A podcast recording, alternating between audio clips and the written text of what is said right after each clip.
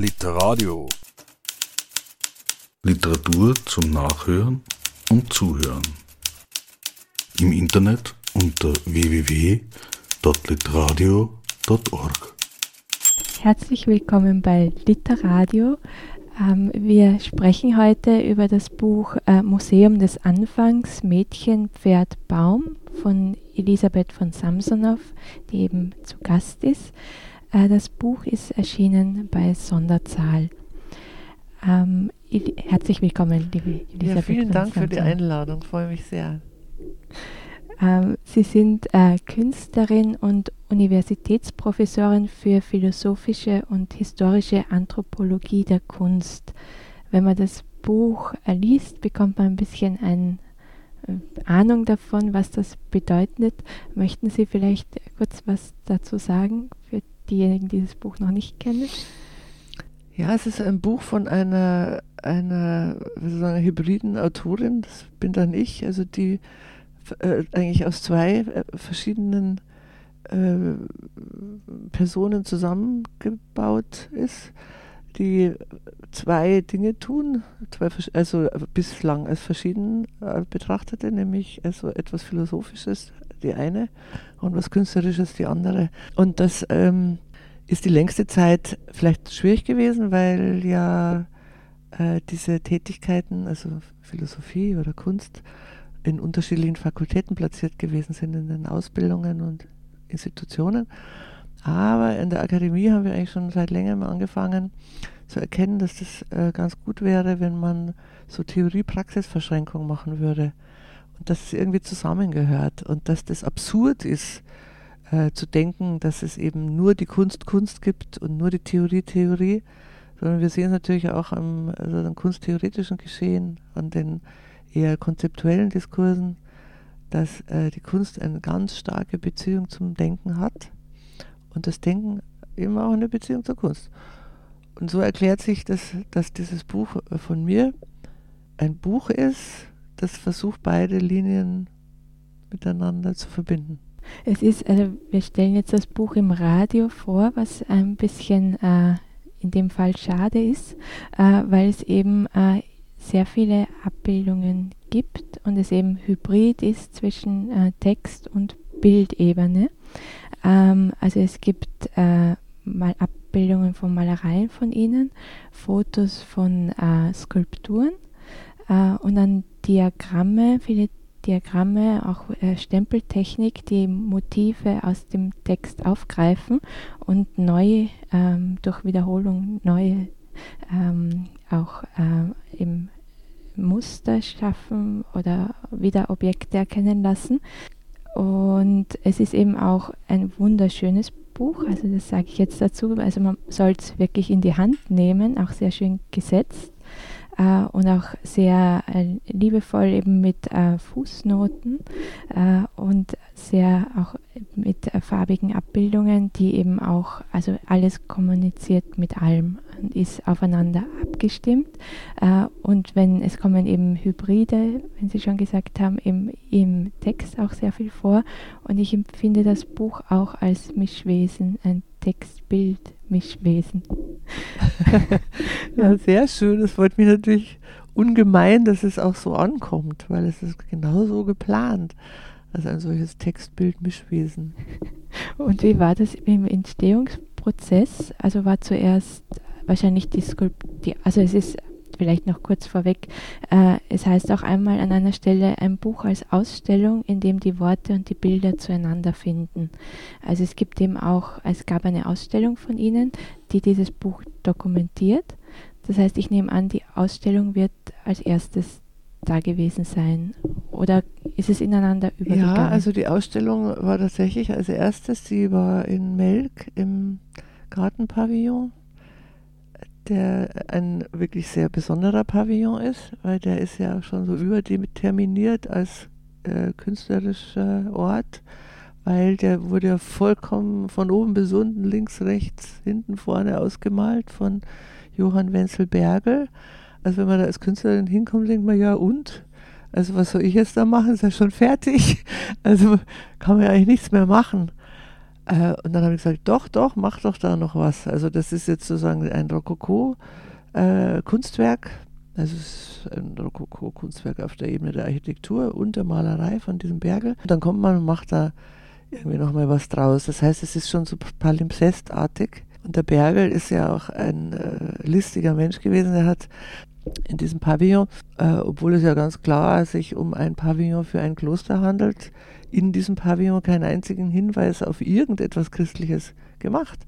Also es ist eigentlich so eine merkwürdige heidnische äh, Angelegenheit da. Also es ist von den fünf Sinnen die Rede und von Erdteilen und unglaublichen Tieren und Leuten, die im Dschungel sitzen also irgendwie so eine Art von Wildheit feiern an den Wänden. Also das war für mich natürlich ein wunderbarer Prätext, also ein visueller Prätext, um meine eigene äh, Sage ungefähr einzuschleusen, die aber eben eine skulpturale dann war. Also es ging darum, sozusagen Setzungen über die Skulptur zu machen oder über die Installation, die also mit dieser, dieser Bildlogik an den Wänden so Kontakt aufnimmt. Also da sieht man schon, da war schon so viel los. Und dann hieß es ja, okay, also die Ausstellung hieß Museum des Anfangs, was ja ein bisschen so ein Widerspruch ist in sich. Äh, es ging auch darum, neue Formen des Ausstellens zu erfinden. Also kann man eigentlich, was heißt ja überhaupt ausstellen oder was will man eigentlich überhaupt zeigen? wenn schon was gezeigt wird, wie, wie interferiert mit einer Zeigehandlung von 1740 oder so. Wie geht das eigentlich? Und, und da hieß es dann, ja, machen wir doch mal ein Buch damit, weil das war jetzt irgendwie so interessant und so mehrdeutig und mehr äh, dimensional. Machen wir da mal ein Buch damit. Und das Buch ist natürlich selber für mich so eine Art von räumlichem Arrangement. Also die Blätter also die, die hintereinander stehenden Blätter würden ja dann irgendwie, also ein Blatt, also dann kommt ja selten allein, also mehrere Blätter hintereinander machen dann einen Raum, also eigentlich ein Volumen, also das, das Volumen des Raumes des Buches wird bestimmt dadurch, dass es eben so viele Blätter sind. Und auf jedem Blatt wird irgendwas ausgestellt, entweder äh, Buchstaben werden ausgestellt oder Skulpturen oder Zeichnungen, also es, man kann es ist eine einzige sozusagen Ex Exhibition, Seite für Seite, Fläche für Fläche. Wenn Sie Flächen addieren, ist es ein Raum. Also eigentlich ist tatsächlich das Buch einer der, der, der vortrefflichsten Ausstellungsräume, die es überhaupt gibt. Und jeder und jede tut gut daran, sich zu autonomisieren mit einem Buch, weil das hat dann jeder und jeder ihr eigenes Museum. Vielleicht noch zum, äh, zum Untertitel äh, Mädchen, Pferd, Baum, das sind eben die drei Operatoren, äh, die eben äh, behandelt werden. Äh, bei den Mädchen ist eben das Kladen-Idol, eben diese Frauenskulpturen, äh, und die gefunden wurden ohne, also ohne wirklichen Kopf, sondern eben so ein Dreieck. Äh, und das haben sie dann aufgegriffen in ihrer Kunst eben auch und Holzskulpturen gemacht. Diese drei Mädchenpferdbaum, also das ist ja, was ist das? Also die, jeder kennt ein Mädchen, jeder kennt ein Pferd und jeder wahrscheinlich auch einen Baum. Also was soll denn das jetzt sein? Wieso nennt man das Operatoren? Das sind ganz gewöhnliche, äh, äh, wie sagt man, Wesen, die, die man in der Welt findet. Oder was ist da jetzt besonders daran? Also mir geht es in dem Buch darum, also das wäre jetzt sozusagen der Diskurs, der dann eben diese, diese äh, unterschiedlichen Ebenen der Kunst so einrollt. Wie, wie kann man denn eigentlich mit der Welt als Ganzes, die, die, die für mich jetzt sozusagen der einzig wirklich wesentliche Ausstellungsgegenstand ist, äh, überhaupt zurechtkommen? Oder wie würden wir denn heute, wenn wir denken, und das denke ich sehr stark, so eine äh, neue Ökologie brauchen. Also was heißt das eigentlich? Das heißt, sollen wir jetzt Emissionswerte korrigieren oder sollen wir unser Gefühl verändern? Also wahrscheinlich müssen wir beides machen. Und äh, diese drei Operatoren dienen jetzt für den letzteren Zweck, also dass sozusagen das Gefühl auf eine andere Art von Kalibrierung eingestellt wird, dass man mit der Erde vielleicht besser sprechen kann, wenn wir so etwas haben wie Wesen, die mit der Erde äh, schon befreundet sind, bevor wir äh, kommen und das auch gerne machen würden. Und, und die drei, die sind für mich aus unterschiedlichen Gründen, also eben, dass die unterschiedlich sind, äh, die sind unterschiedlich, hinreichend unterschiedlich und deswegen auch eben produktiv, geeignet, um so etwas wie ein Gespräch mit der Erde anzubahnen. Also die sind äh, irgendwie so am Rand von dem menschlichen Feld angesiedelt, Mädchen ja eigentlich auch. Das ist nie richtig reingegangen in dieses menschliche Feld, das ja eben nach Mann heißt. Was soll es da sein? Ist natürlich nichts. Die, die, die Mutter, die Frau hat schon Probleme, die sitzt auch schon irgendwie so am Rand, aber das Mädchen kommt so ungefähr gar nicht so weit, dass es da überhaupt jemals drinnen war. Also es bleibt sowieso draußen. Und es tut immer so, also wie wir es aus den Märchen kennen, als wäre es eh schon immer Komplizin gewesen mit weiß nicht, Bäumen und Gewässern und Schlangen und anderen Tieren und so, so. Also die ist irgendwie eigentlich wild geblieben oder vormenschlich geblieben, sodass sie für meinen Zweck so, so wunderbar geeignet ist, Mädchen. Und dann, dass ich mich so auf diese Skulpturen äh, äh, kapriziere, das ist natürlich jetzt ein Spleen von mir, weil man, äh, wieso macht man das, ja? Also warum? Aber mir gefällt es halt so gut, dass es eine Kunst ist, die man erstmal ausgraben musste. Und das Ausgraben ist für mich auch so schön in Bezug auf diese Frage, wie können wir mit der Erde reden? Also die schiebt mehr oder weniger aus ihrem Riesenkörper auch so komische Sachen nach oben, die sie schon seit tausenden von Jahren niemanden gezeigt hat. Und plötzlich sind die dann da. Und dann sagen alle, oh, wie bitte? Das gibt's ja gar nicht, das haben wir nicht gewusst, dass es sowas gegeben hat.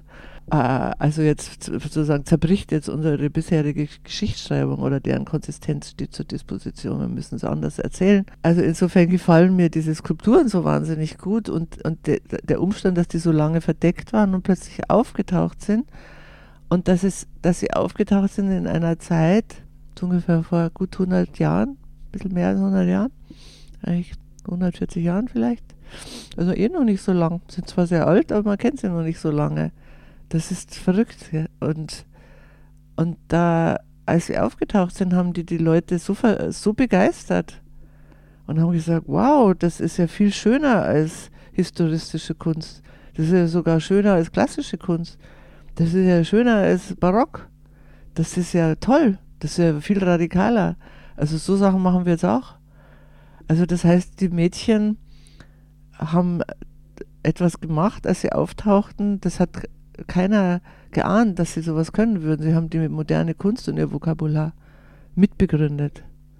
Und das ist, das ist so widersprüchlich und so verrückt, dass man eigentlich als Bildhauerin, die ich ja bin, und die, und die Bildhauerei ist ja, ich weiß nicht, jetzt, wir, le wir leben ja in der Medienzeit, wieso muss man überhaupt noch Bildhauer sein? Die Bildhauerei ist ja, also vor allem die Holzbildhauerei, die ich jetzt ausgewählt habe, gerade extra also da fragt man sich auch, was soll denn das eigentlich? Also muss man immer wieder so eine Art von äh, Legitimierung äh, von sich äh, vornehmen und da dachte ich mir, da könnten mich diese Mädchen schon extrem unterstützen. Also, die, weil sie sozusagen mehrere Fliegen mit einer Klappe schlagen. Also es sind Mädchen, ist mir sehr gut, also so feministische äh, Riesenerzählung da dran oder kann ich da anheften. Dann gehören sie zu einer Geschichte, die nicht richtig erzählt worden ist. Also weil unsere eigene Geschichte hatte sie überhaupt nicht auf dem Schirm. Also auch wunderbar. Also es hat auch was Subversives. Und es sind eben Skulpturen und, und machen dann noch die Moderne. Also die sind einfach so prima. Man kann, man kann überhaupt nichts Besseres finden.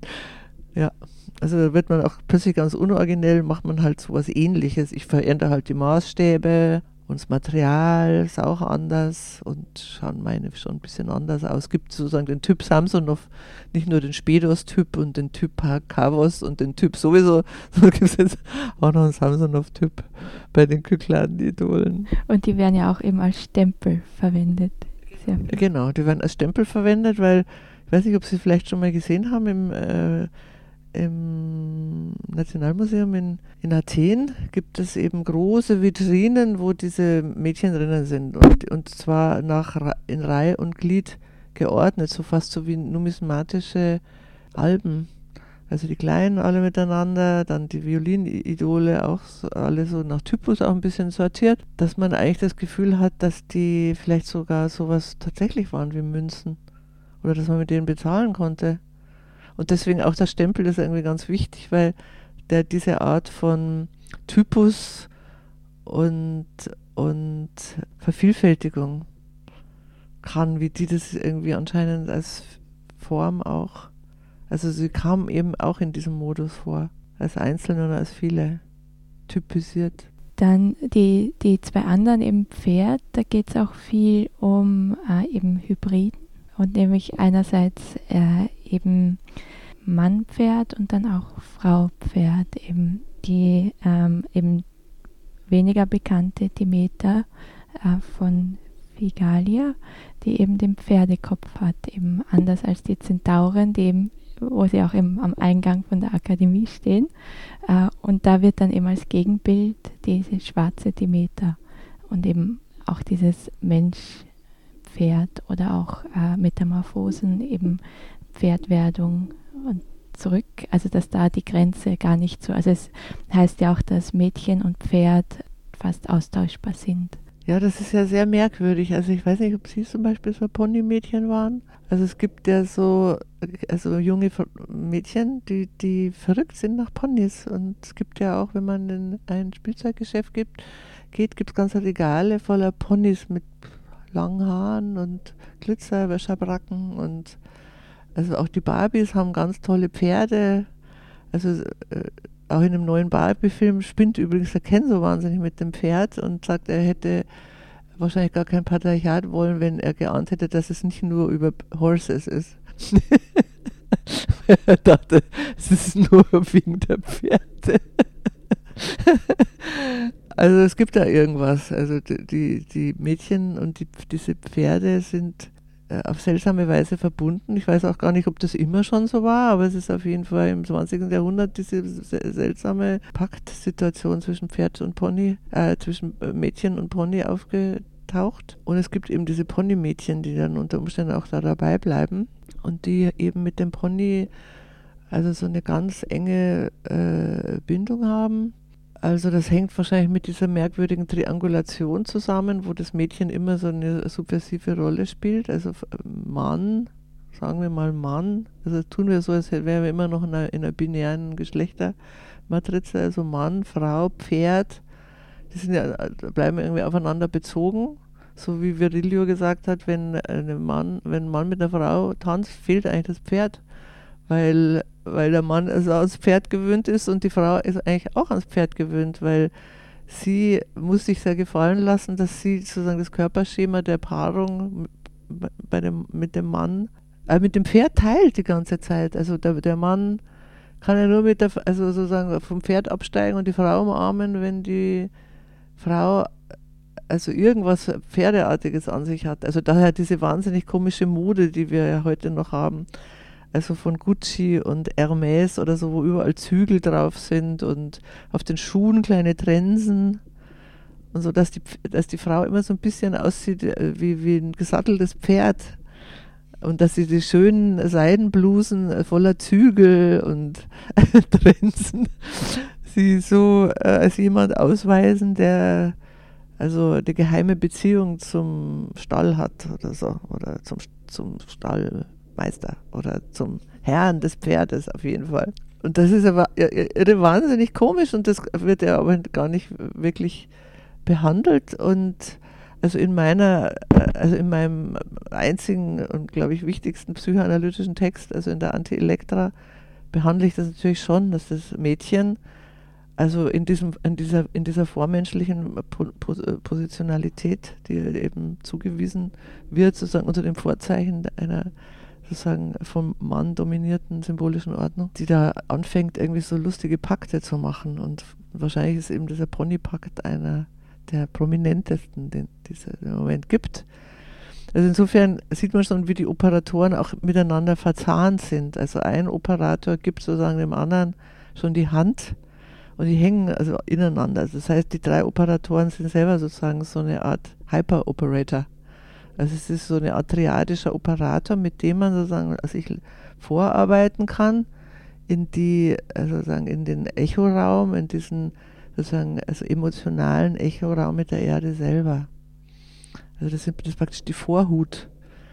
Das Mädchen ist immer schon einen Schritt voraus, Pferd auch, weil das Pferd nämlich so eine kleine Mini-Erde ist. Also das Pferd hat vier Ecken, so wie die Erde selber, so vier Himmelsrichtungen und hat an jeder Ecke ein Bein und ist irgendwie eine Art von Fläche, die trägt. Das kennen wir von der Erde auch. Die trägt einfach. wir gehen herum und wir sind noch nie untergegangen. Sie trägt von morgens bis abends alles, was drauf ist. Und das macht das Pferd aus unerklärlicher äh, Geduld heraus auch. Also es hat also diese menschliche Kultur getragen über tausende von Jahren, versteht es überhaupt nicht. Es ist so groß, es hätte andauernd alle abwerfen können, hat es aber nicht getan. Weil es auf, auf irgendeine unerklärliche Weise ähnlich lieb ist wie die Erde selber. Es ist so ein, hat einen großen Körper. Also es ist im Verhältnis zum menschlichen Körper der nächstgrößere Körper. Also das ist auch wichtig, dass man übt, mit noch größeren Körpern umzugehen. Weil die Erde ist ein ganz großer, größerer Körper, ein riesiger Körper, den man eigentlich überhaupt nicht äh, überschauen kann. Und wenn man ihn endlich sieht, so wie man ihn ja nun sieht seit den 90er Jahren, sagen wir als der blaue Planet, äh, oder früher, wann hat man denn zum ersten Mal also aus dem All die Erde gesehen? Wahrscheinlich schon früher, logischerweise, 60er Jahre. Dann dann ist es zwar schön, aber man hat keine Beziehung dazu. man muss, es, es hilft ja nichts. Also die Repräsentation alleine ist es nicht, es ist sozusagen das affektive Format, das zählt, also die Schulung über die Operatoren. Das ist so meine Idee. Und deswegen ist es also gar nicht so, so also klingt vielleicht ein bisschen komisch, wenn man sagt, das Mädchen, Pferd, Baum, das sind so drei Schulungsprinzipien für die neue Ökologie, aber allmählich, glaube ich, hält sich das, warum das so ist. Zum letzten, zum Baum haben wir noch nichts gesagt. Ähm, Baum wird ja einerseits äh, eben beschrieben als architektonisch, weil er eben in, in den Raum hineinwächst, den Raum auch abbildet, äh, je nachdem, wo der Wind herkommt. Äh, dann auch die Zeugenschaft, dass er eben das am Rande vom Menschenleben eben stehen äh, beobachtet und eben mehrere Generationen beobachtet. Äh, und dann auch für sie persönlich der Baum wichtig, Lindenbaum, weil sie eben ein Lindenbaum zur Bildhauerin gemacht wird. Also sie erzählen im Buch auch, äh, wie sie zur Bildhauerin geworden sind, eben weil ein äh, großer, sehr besonderer Baum eben umgefallen ist und sie den dann eben eigentlich für Freundinnen mitgenommen, nach Hause bringen haben lassen und dann aber selbst angefangen haben. Ja, das ist wirklich eine lustige Geschichte.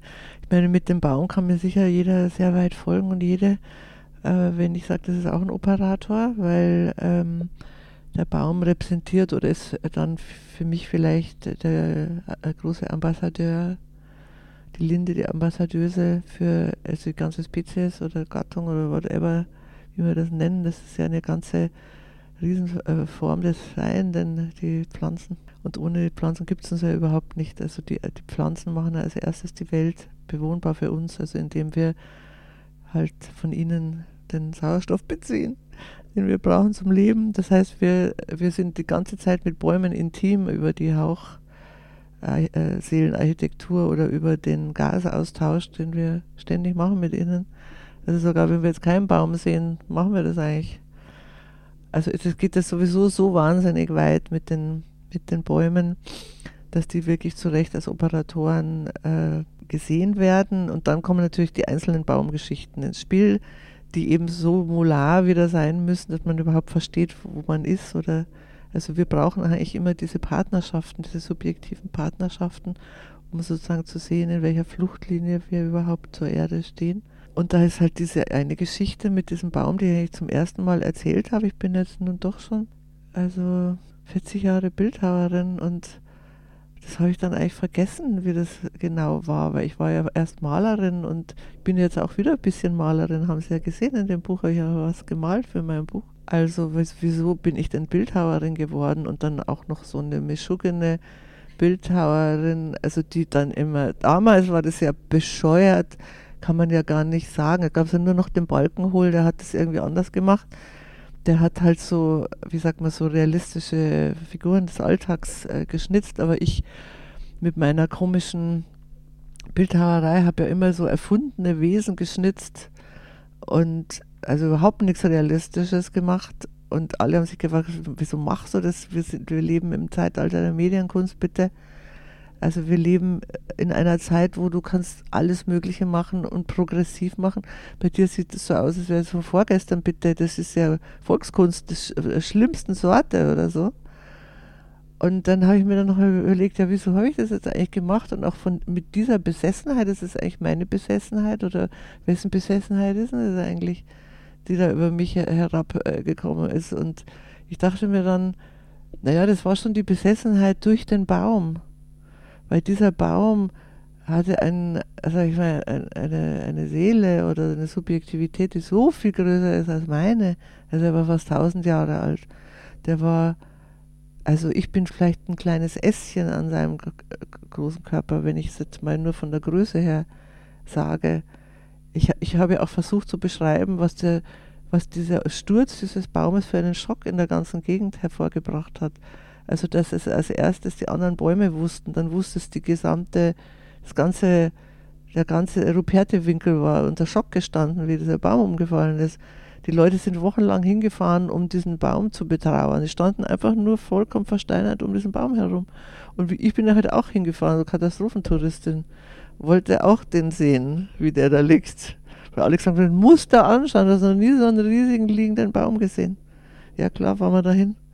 Ja, was machen wir jetzt mit dem? Der Bauer sagt, ja, weiß ich nicht, das brennt ja schlecht. Linde ist ja kein gescheites Brennholz ja, was soll man denn dann machen? Habe ich gesagt, ja gut, ich kenne jemanden, der schnitzt, habe ich gesagt, dann kaufe ich den. Dann hat der, glaube ich, gekostet 500 Mark oder so, der ganze Baum. Es waren, glaube ich, 14 Tonnen. 14 Tonnen Baum. Für 500 Mark. Ich glaube, das war der beste Kauf meines Lebens. Nur ahnte ich nicht, was kommen würde. Das, äh, so, so, so gut ist der Kauf dann naja, schon, schon ein sehr, sehr guter Kauf, aber also so ungefähr mitgehangen. Mit, mitgehangen. Also ich habe dann aus diesem gesamten Baum verarbeitet. Da habe ich ungefähr 25 Jahre dafür gebraucht. Und, das, und, und ich habe ihn verstanden. Und ich bin eigentlich sein Käfer. Also ich bin praktisch gar nichts Besonderes. Ich bin nicht einmal eine richtig gute Bildhauerin, sondern ich bin eigentlich nur so eine Art mittlere, äh, wie sagt man, Kompostebene. Ich habe den einfach zerlegt ja, ich habe ihn einfach zerlegt. Und zwar so, dass man, dass man diesen Schreck, den alle hatten, aufarbeitet, also praktisch löst. Das, das war die Idee. Also eigentlich eine Art, keine Ahnung, therapeutische Kompostierverfahren. Ja, wir sehen schon, also wir haben jetzt nur einen Bruchteil der aller Aspekte die im Buch äh, eben vorkommen und angedacht werden. Ähm, eben auch äh, nicht erwähnt haben wir das, äh, den Begriff der Konfusion, der ganz wichtig ist. Wir sind jetzt leider schon am Ze Ende der Zeit. Das heißt, ich kann nur empfehlen, eben das Buch selbst zur Hand zu nehmen, eben die Ausstellung äh, zu betreten, das Buch zu lesen. Und ich vielleicht am Schluss ein Zitat, das auch vielleicht das äh, zusammenfasst ähm, was das Buch alles möchte und kann. Eine solche Schrift wie die meine, diese hier, wird daher den Punkt als Hub nehmen, an welchen die Radien der einzelnen Sätze hängen. Die konfuse Schreibe erkennt im Punkt eine Weiche, an welcher der Sinn in viele verschiedenen Richtungen rutschen kann, verrutschen, gleiten, ausrutschen, entgleiten. Es ist wirklich eine tolle Lektüre. Äh, lesen Sie dieses Buch, erschienen im Sonderzahl Verlag. Vielen herzlichen Dank, liebe Elisabeth von Samsonov. Vielen Dank Ihnen, liebe Fandiska. Danke vielmals. Literadio. Literatur zum Nachhören und Zuhören. Im Internet unter www.litradio.org